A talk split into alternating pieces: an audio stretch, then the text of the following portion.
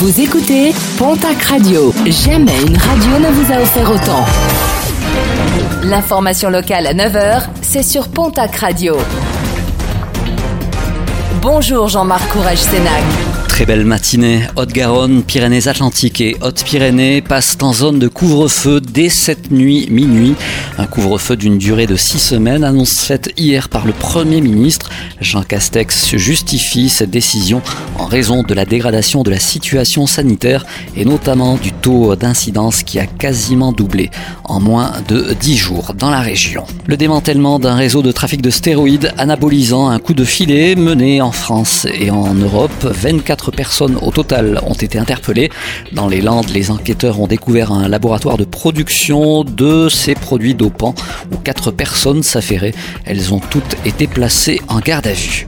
À Argelès-Gazost, le village animation prévu par la mairie ce dimanche à l'occasion du passage de la Vuelta est annulé en raison de la situation sanitaire défavorable.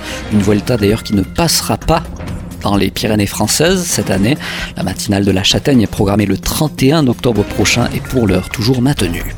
Un coup dur pour les organisateurs et les sportifs. La Méridienne programmée à Ibos le 1er novembre prochain ainsi que le semi-marathon entre Tarbes et Lourdes ont été annulés suite à une décision préfectorale.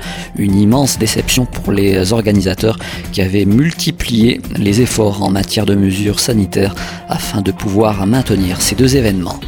Un mot de sport avec euh, le programme de ce week-end. Sixième journée de top 14. Bayonne se déplace demain samedi à Agen.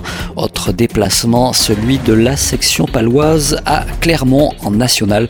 Le stade Tarbes Pyrénées Rugby reçoit demain à 17h l'Union Cognac-Saint-Jean. Et puis en football Ligue 2, malgré le couvre-feu à 21h, le match qui opposera Pau à Niort au stade du Hameau est maintenu à l'horaire prévu en raison de contraintes liées aux retransmissions télé. Une rencontre dont le coup d'envoi sera donc donné à 19h. Le club palois précise que les spectateurs devront prendre leur disposition pour être de retour chez eux à 21h.